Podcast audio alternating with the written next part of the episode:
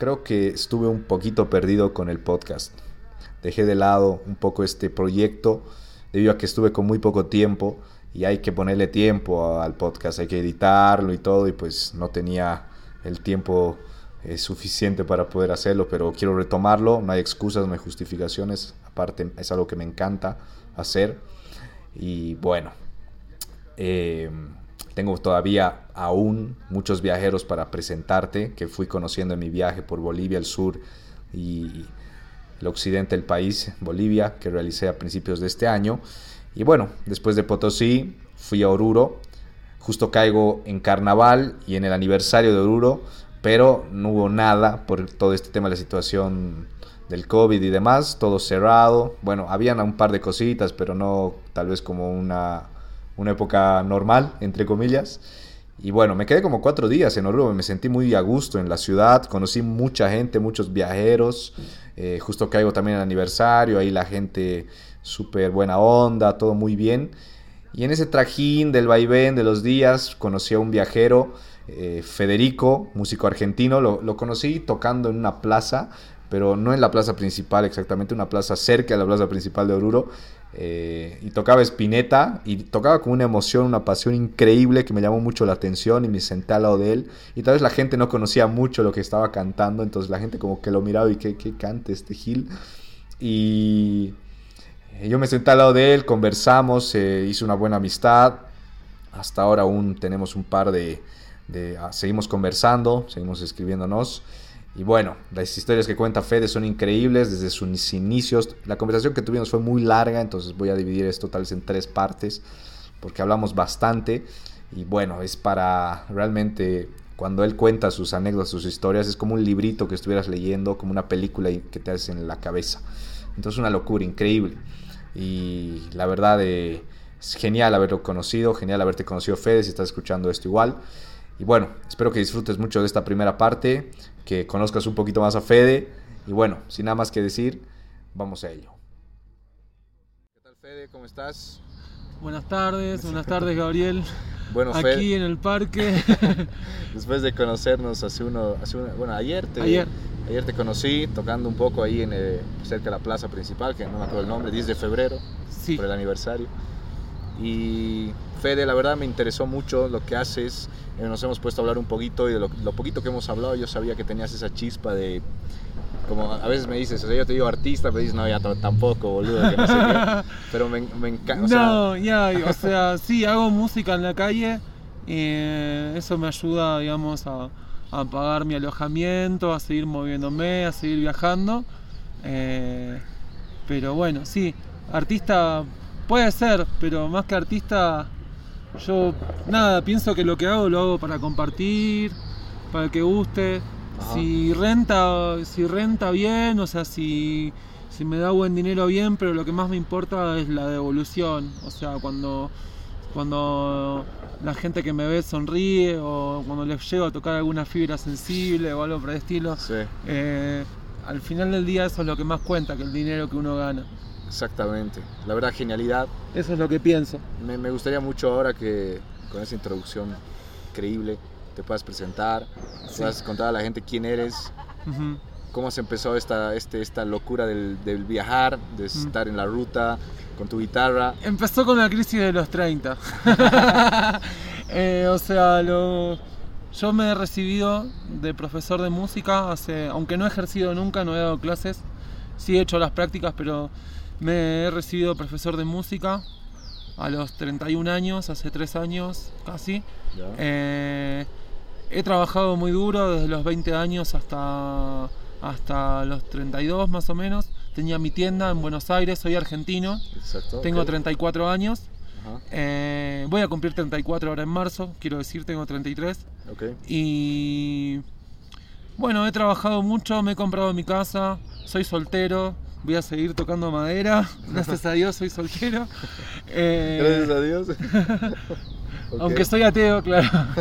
Y bueno, eh, me agarró como, como que me di cuenta ya de grande que no, no he vivido mi vida. O sea, desde los 20 años hasta que me recibí, compré mi casa, tenía mi tienda allá en Buenos Aires y nada, no he vivido pues mi juventud. Entonces ahorita digo, ¿qué voy a hacer? ¿Quiero comprarme otra casa? No. ¿Quiero comprar un carro? No. Quiero vivir, quiero salir.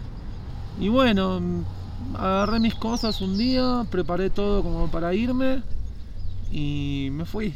¿Y por qué, por qué dices que no viviste tu infancia? ¿Por qué crees que... Porque uno de joven, La juventud, uno de joven, o sea, de joven, de joven y vamos a decir pasando la adolescencia, uno siempre quiere, uno siempre digamos tiene que, que experimentar, tiene que cometer errores, tiene que, tiene que hacer vida de joven. Y yo fui responsable todo ese tiempo, o sea, fui muy responsable. Eh, me despertaba muy temprano, me iba a dormir muy tarde, trabajaba, estudiaba, no salía, no bebía, no nada. No bailabas y pegado, nada. ¿Qué? No bailabas pegado. Nada. Sí, siempre, o sea, siempre tenía novia y me decían mis amigos, vamos este fin de semana a tal lado y volvemos, salimos el sábado volvemos el domingo. No, porque tengo que abrir la tienda. Mi novia de aquel momento me decía, vamos, tomémonos unos días, vamos a la playa. No, porque tengo que abrir la tienda. Siempre era lo mismo. Hasta que en un momento ya cuando, cuando cumplí ciertos objetivos, dije, ya, no quiero abrir todos los días la tienda. cuando, tenga, cuando tenga 40 años voy a tener una panza enorme, se me va a caer el pelo. Qué sé yo, no, no voy, no, o sea, en la vida no, en la vida no todo es las responsabilidades y trabajar, sino que también hay que vivir. Y me estoy tomando mi tiempo, siempre fui, siempre fui todo para todos, para mi familia, para mis amigos, siempre fui todo. Ahora soy todo, pero para mí. Exacto. Tengo ese egoísmo sano. Bueno, entonces así más que todo. Y um, el primer pensamiento, el- el- la primera rebe- rebel- rebelión, por así decirlo, de estar abriendo todo el- todos los días la tienda y todo, ¿cuál fue? O sea, el viajar directamente o... No, y eh, son procesos, o sea, uno no, uno no, no se levanta un día y dice mi vida va a ser distinta. Son procesos, uno lo va mascando, lo va madurando, lo va, va cambiando, lo va sintiendo, lo va, lo va llevando y, y yo me estaba dando cuenta que, que esa no era la vida que quería tener el resto de mi vida. Y, y bueno, eh, de repente, o sea, de repente, o sea, de repente un par de días, eh, en, un, en- en un momento, digamos, la, la- la economía empezó a ir mal. Allá en Argentina estaba muy bien las cosas hace unos cuatro años, cinco, y empezó a ir mal la cosa y cada vez me tenía que esforzar mucho más, cada vez tenía mucho más estrés y y pasado el tiempo lo fui masticando, fui madurando y dije, no quiero esto para mí, no quiero vivir, vivir enfermo por esto. Y enfermo no enfermo del cuerpo, sino de los sentimientos, de la cabeza, preocupado. Gracias. Y Y así. bueno, ¿en qué estábamos? Y bueno, de repente, de repente, o sea, de repente, o sea, dije, bueno, estoy terminando eh, el año fiscal, estoy pagando bien mis impuestos y... Gracias todavía. Y de repente, de repente, bueno, dije, ya está, tenía un buen, una buena oferta para que, me- para que alguien que me quería comprar mi tienda, tenía deudas, pagué mis deudas con lo que vendí mi tienda Sí. y me quedé en cero, sin ahorros, con un par, pa- par de ahorros, con mi casa, todo, dije, tenía o, o ganarme la vida por allá en Buenos Aires o salir ahora. Y dije, con 31 años en ese momento es el momento. Todavía puedo cargar la mochila, todavía puedo caminar, todavía puedo pasar frío, todavía puedo andar por cualquier lado. Sí. Y es ahora, o de grande, no digo nunca, pero es ahora o de grande es más cómodo, ¿no? Porque uno cuando se va haciendo más grande ya necesita un lugar más cómodo, necesita cosas más estables, más tranquilas. Y yo ahorita todavía me siento de 20. de 20 añitos me siento todavía. Estoy en, de alguna manera estoy en el mejor momento de mi vida. ¿Tú crees que esta es la mejor época, de tu, la mejor etapa de tu- toda tu vida? Eh, sí, sí, sí, sí. Desperté pues. Me di cuenta que no todo en la vida es trabajar, cumplir y hacer, sino que también hay que disfrutar, hay que ser feliz, hay que buscar la manera de, hay que buscarse el camino. Qué sé yo. ¿Y qué pensaron tus viejos cuando decidiste tal vez hacer? Y mi padre falleció hace cuatro años Ajá. y, y mi madre mi madre me sigue apoyando hoy en día. Mi madre en ningún mo- estoy viajando hace un año y ocho meses, empecé en junio del 2019 Ok. y bueno, mala época para viajar, pero eso es otro capítulo Sí, que bueno, hablaremos luego. Bueno, también. Eh, lamentablemente. pero mi madre es el día de hoy que me sigue apoyando, que me llama por teléfono y me dice, hablamos con ella cuatro veces por semana, tres veces por semana, y me dice, ¿qué estás haciendo? Y yo le cuento las experiencias nuevas que viví, la gente que conocí, lo que hice, lo que no, todo, y, y ella me dice, qué bien, y me apoya, y nunca me ha pedido que vuelva, ni mucho menos. Volveré, sí, pero Algo- por ahora no. ¿Tú crees que vas a volver algún día? Sí, uno siempre, uno siempre vuelve, más cuando echó raíces en su lugar, cuando tiene su casa, cuando tiene su familia. Yo, o sea, tengo voy a cumplir 34 años, obvio que mi madre es grande, mi madre tiene 62 años Sí. y, y nadie tiene la vida comprada y no me gustaría, no me gustaría estar, eh, no me gustaría estar lejos de ella mucho tiempo más. ¿Tú tienes hermanos? Tengo cuatro hermanos, un hermano gemelo, Gemelo. no te conté. No, boludo, en serio. Gemelo, gemelo. ¿Y él dónde está? Él está en Buenos Aires. Sí, luego te mostraré fotos. Ok. Eh, tengo un hermano gemelo, eh, una hermana más grande que tiene dos hijitos. Eh, ¿Y eres tío? Sí, soy tío. Ajá. Eh, la que me sigue también es, es choca como yo. Tiene 31 años. Y una más chica que está embarazada ahorita tiene 30. Ah, tú eres el del medio, digamos. El medio Mi hermano y yo somos los del medio, sí, el gemelo y yo. ¿Y con cuál te llevas mejor de los hermanos? Eh, con mi hermano gemelo, obviamente. Con el gemelo es, es así, uña, uña, uña y mugre, así más. Sí, uña y mugre, pues nos entendemos muy bien, nos contamos todo, hablamos de todo. Eh, ¿Y él qué hace ahora? ¿Qué, ¿Dónde anda? él es jardinero, él es jardinero, estudió para eso, se ha preparado para eso, eh, trabaja de eso. Él, él está en la Argentina. En Buenos Aires, sí, soy de Escobar, se llama el pueblo, queda unos 50 kilómetros al norte de la capital de Buenos Aires, en la provincia de Buenos Aires. Entonces no eres porteño, por así decirlo, porteño, porteño, así. Más o menos, o como dicen acá, chacna chacna. Ahí cito. ¿Y el, el primer viaje fuera del país fue aquí a Bolivia o te No, a los, a los 20 años hice un viaje eh, también así, ¿no? Con tinte épico, por decirlo medio, medio loco? de alguna manera. Sí. Hice un viaje de un mes y medio eh, con cuatro, tres amigos, perdón. Ajá. Hicimos toda la costa de Uruguay eh, en bicicleta. En bicicleta. Sí, ¿Y cómo fue eso, 500 hermano? kilómetros, son mil kilómetros ida y vuelta. Uf. No. Fue lindo y no digo feo, pero lindo y agotador también. No, pero ha debido ser una locura. Sí, porque la- el paisaje de allá, si bien no es montañoso, es eh, amesetado, alomado. Entonces, más que nada en el norte, en la pasando Montevideo. No, Montevideo está bajito de todo.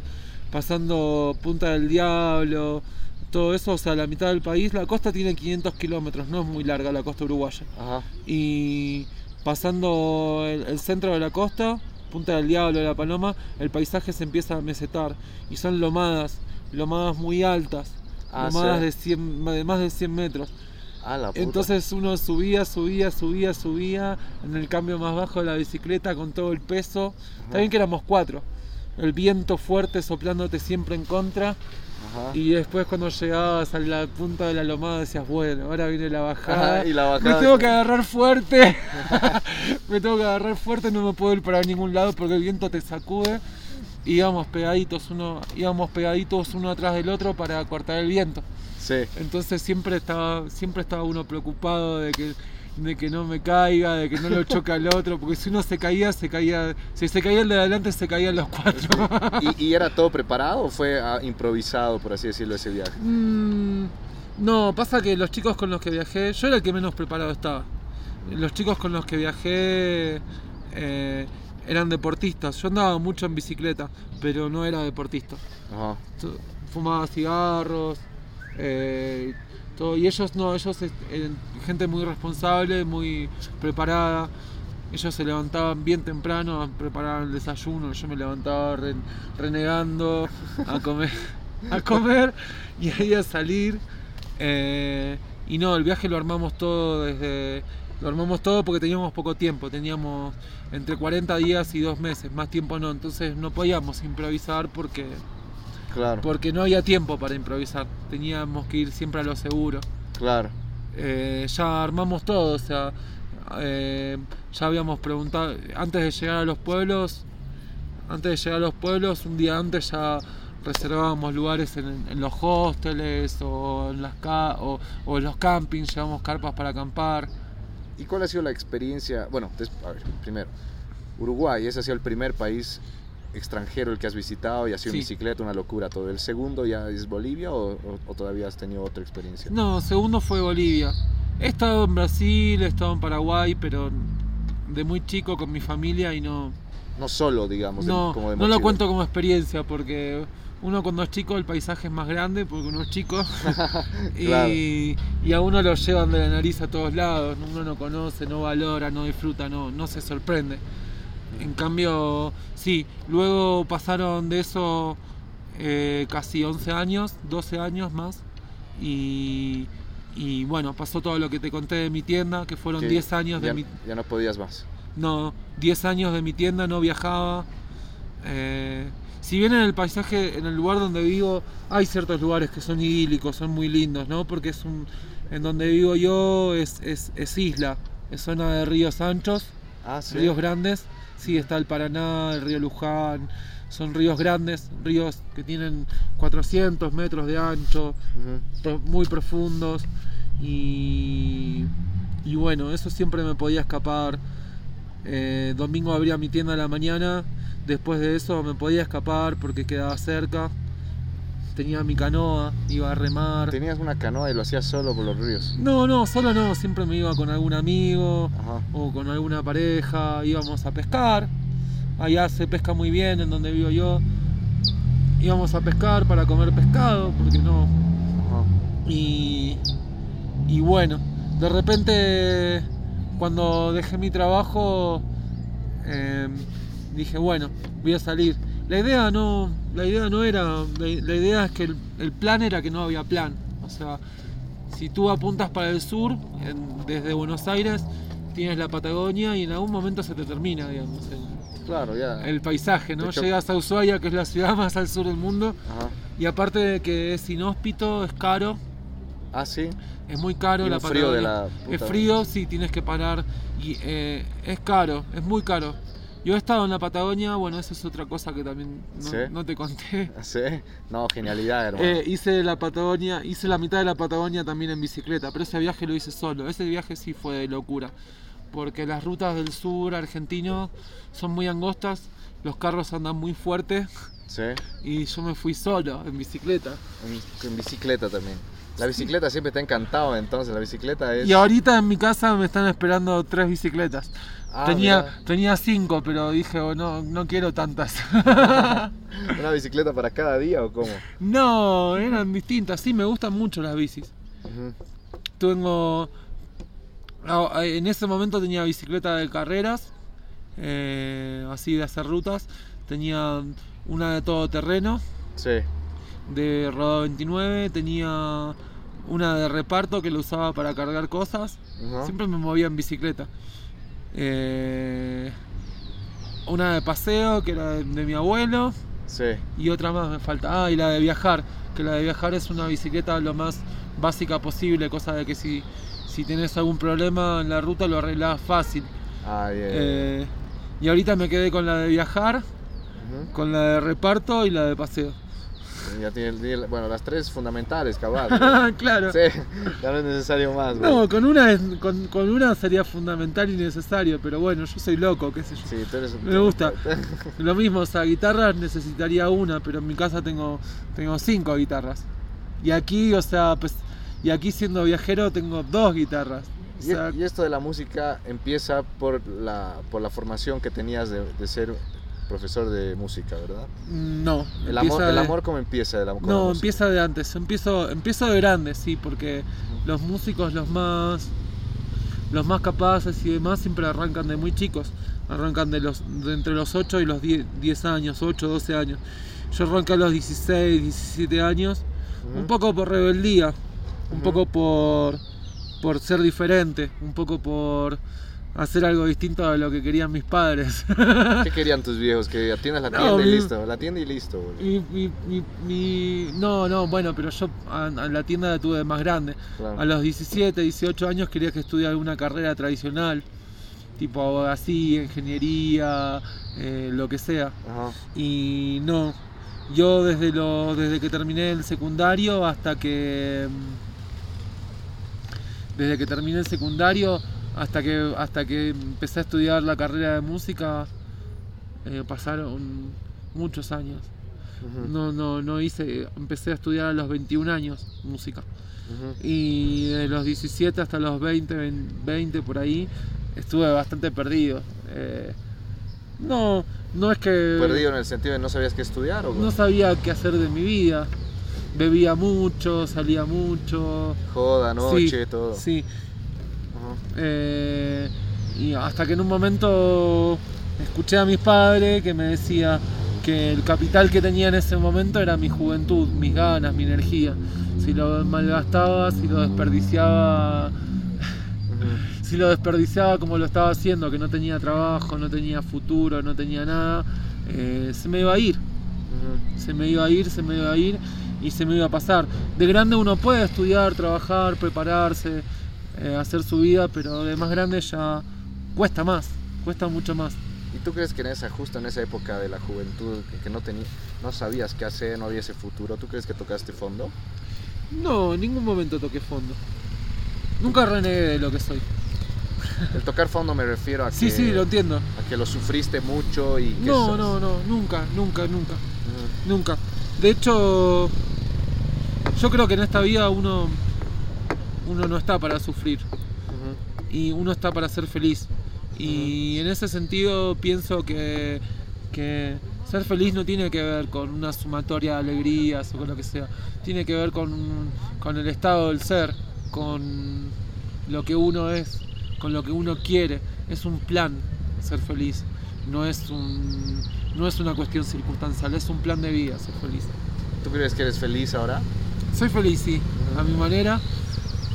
Para ti. Para mí, soy feliz, sí. Soy muy feliz. Y a pesar de que a uno le pasen cosas o lo que sea, es como te digo.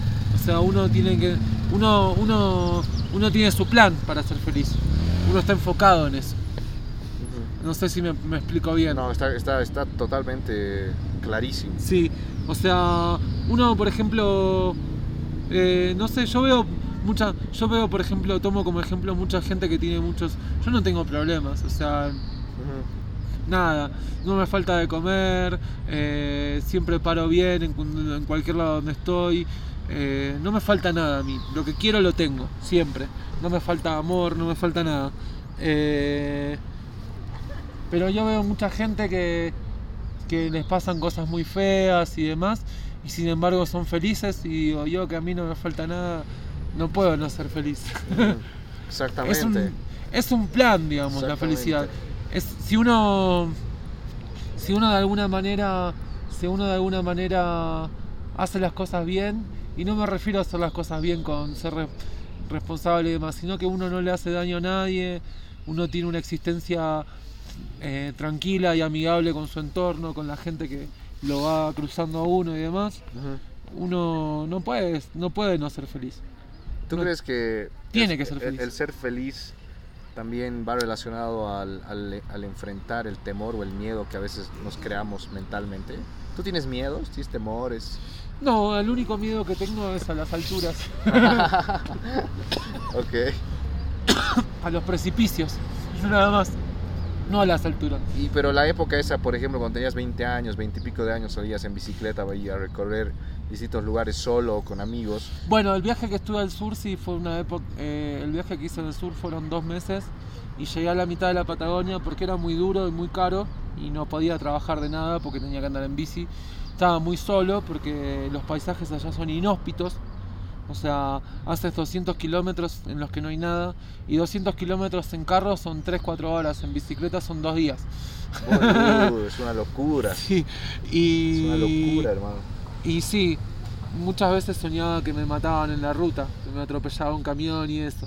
O sea, tenías pesadillas así, digamos. Sí, tenía pesadillas, porque durante el día no podía comer porque no podía andar pesado, eh, para, porque no podía andar en bicicleta pesado. Entonces la comida fuerte era la cena antes de dormir. Y me iba a dormir pesado y tenía pesadillas. Obvio. Pero uno, como dices tú, uno siempre se supera. Uno siempre lo supera. De alguna manera uno busca la fuerza, la energía y lo supera. No, no hay magia en eso. ¿Y tú, tú crees que aquí, por ejemplo, en Bolivia, te ha, te ha, te ha costado de alguna manera superar alguna que No, otra aquí en? Bolivia me ha sido todo muy fácil. Te has muy fácil. más tranquilo. Sí. Ya, o sea, contando, contando más, haciendo más o menos resumen, ¿no? Del, del viaje. Estuve un mes en Salta, Ujú, desde que salí, en Salta capital y en algunos alrededores. Ahí fue muy lindo todo, pero fue como. No fue ninguna prueba, ningún, ningún desafío, porque más o menos la, estaba en mi país, o sea, estaba todavía muy cerca de mi casa, Ujú. o sea, mil, 1400, 1500 kilómetros, hoy, hoy día es cerca. Sí, y me ha ido muy bien. He tenido unas, he tenido sí experiencias locas, ¿no? Ese fue mi momento más de, de- en el que estuve más perdido en mi viaje, ¿no? una experiencia loca. En el que bebía mucho, fumaba mucha marihuana, Claro. eh, y he conocido un grupo de gentes. Yo ahorita ando solo, no me gusta andar con viajeros, ni hacer, ni hacer yunta, como quien diría Ajá. porque estando solo me siento siempre mucho mejor. Puedo hacer lo que quiera, en el tiempo que quiera, me levanto a la hora que quiera, salgo a donde quiera, hago lo que se me da la gana. Eh, y en ese momento estuve viviendo en un camping y en el camping la se hace vida comunitaria, en los campings. Claro. Y he conocido un grupo de gente que eran, bueno, le- se hacían llamar los indios ellos. Ajá, ya. Tenían ¿Cómo eran los indios? Bueno, son personajes No, contame, no sé. boludo. No, sí, te voy a contar. Es que estoy, Sí. estoy pensando en dónde arrancar. Ah, di- dilo, dilo como salga, hermano. claro, claro, no, no, no. Estoy, estoy pensando por dónde arrancar porque, Hay porque mucho. hay muchos, sí. Sí. Los conocí, o sea, estuve conviviendo con ellos menos de un mes y. y- Menos de un mes encima, sí, boludo. y fue una experiencia muy muy loca y de, y de ratos de ratos buenas y de ratos malas Ah, terminamos hemos terminado presos alguna no, vez todo. boludo. fue o sea fue muy loco y ellos eran eh, el papá indio que tenía unos 50 años pelo largo cara así con el labio para afuera bien de vasija así ellos eran de la Patagonia eran se, decían se decían se decían que tenían ascendencia sí, tenía cara de vasija el señor No, así. boludo, ancha y, y chata y, y- y morena bien morena y hablaba así medio oh, oh, viste medio serio así y Y el papá indio era. el papá indio 50 años decían que tenían ascendencia mapuche pero eran más truchos o sea eran se decían indios pero eran De la salada. eran porteños, pues. el papá indio, el hijo, el hijito indio, que el hijito indio era era como él, pero chiquito, con Sí. el pelo más largo todavía, le- tenía el pelo abajo de su cola. Sí. Eh, un, un- un porteño que encontraron en el camino lo levantaron y que lo tenían como de, Lo levantaron. como de esclavo, lo tenían, No. lo llevaban para todos lados, pero lo hacían lavar los platos, lo hacían. Claro. Viajaban en un mo- motorhome, en un. En un- Una combi. una- claro, pero más grande, es una casa rodante. Ah, ya, ya. Con una casa con motor. Ah, ya. y. Y otro que era un. un santafesino. O sea, que no es porteño, pero ce- pe- cerquita, pegadito. Que era un. Que era un hombre grande, pelado en la parte de arriba de su cabeza, pelón, y los pelos de abajo largos hasta el. hasta- Ah, no, mirá. Y, lo- lo- lo- y más sucio, ese hombre siempre olía horrible, tenía ropa. Hijo de puta. Y bueno, con ellos, cuando los conocimos, empezamos a juntarnos a beber todos los días. Ya me había acostumbrado a la resaca. Era, era full, full trago. Full full joda, todo. sí, ellos. ellos el, chi- el- el chico, sí, el, el, el, in- el indi- el indiecito tenía mucho talento. Él tocaba el charanguito. Los tendrías que haber conocido. No, boludo, hubiera sido una locura. No te hubieran caído muy bien, pero. ¿Por qué? Pero es que no era gente buena, la verdad, no era gente buena. Pero gente, gente buena, no era gente buena en qué sentido, o sea, que eran muy cerrados. Eran ventajeros, Ah, sí. sí. Yo, por ejemplo, estaba parando ahí cerca de ellos y me decían, me decían, vete a buscar un poco de azúcar. No. Así, por decir una cosa, ¿no? Ajá. Yo iba a buscar azúcar o le iba a buscar lo que necesitaban y decía, bueno, me tienes que pagar. No, no, gracias, gracias. o cosas así.